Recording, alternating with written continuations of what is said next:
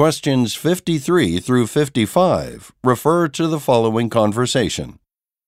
I reviewed our budget this morning and I don't think we have enough money in our travel account to cover all of the expenses for the trip to Madrid next month. We seem to be short about $3,000. What should we do? I was concerned that this might happen.